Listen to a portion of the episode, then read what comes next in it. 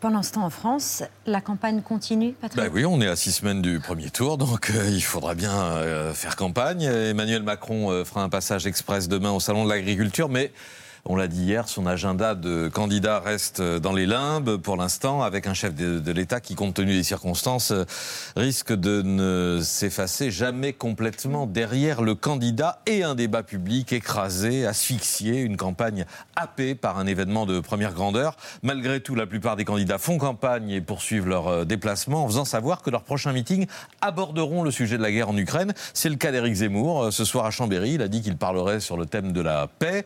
Anne Hidalgo annonce qu'elle transforme sa réunion de demain à Bordeaux en meeting de solidarité avec le peuple ukrainien.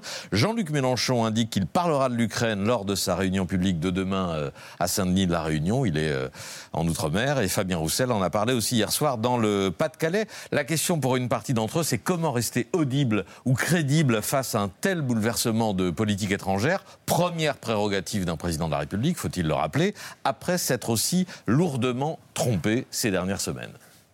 Vous y pensez à une invasion possible Non, mais je ne le crois pas du hmm. tout. Je ne vois vraiment pas ce que les Russes feraient en Ukraine. Je considère que euh, ce sont les États-Unis d'Amérique qui sont dans la position agressive et non pas la Russie. J'admets que ça puisse choquer, mais je voudrais dire pourquoi.